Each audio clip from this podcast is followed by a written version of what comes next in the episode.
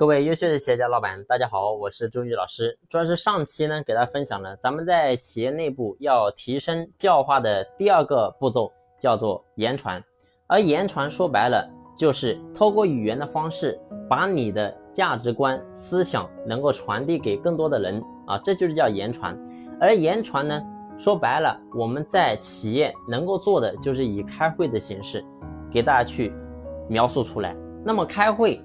很多人一听到开会，很多老板都很害怕，为什么呢？他说我连讲话都讲的不利索，你还让我去开会？我们公司一年三百六十五天，从来都没有开过会。所以你会发现，很多人一听到啊说这个东西我不会，我怕。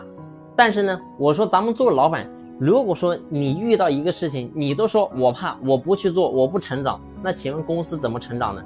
所以老板的高度就是代表了企业的高度，你就是企业唯一的瓶颈。所以。老板在这个地方，你如果说想要能够真正的去征服更多人，让更多人为你所用，那么这一点是咱们作为一个老板，你必须要去突破的点啊，就是一定要能够去开会，能够站在更多的人面前，能够去影响更多人啊，这是老板必备的本事之一。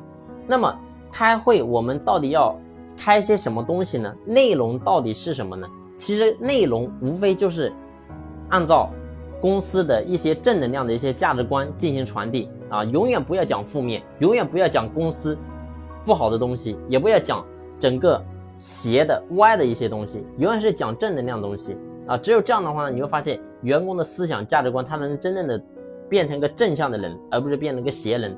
如果说这个人透过在公司十八岁进公司，是一个以前只知道天天玩游戏，只知道天天睡懒觉。这么一个人，透过你的影响，变成一个特别有想法、特别有梦想，然后呢，每天都能够特别保持精进，这样个人，那你说咱们老板积累了多大的福报呢？所以这就是我们在开会讲内容这一块，一定要以这些内容为主，不要讲一些无关紧要的东西啊。只有这样的话呢，你会发现员工的思想价值观才能真正同频。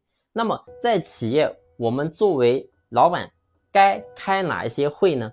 其实并不是说公司所有的会议咱们老板都要去开，而是有几个重大的会议，老板你必须要得把它开好。那么到底是哪一些会议呢？那么下期朱老师和你进行详细的分享。好了，这一期的分享呢就分享到这里，感谢你的用心聆听，谢谢。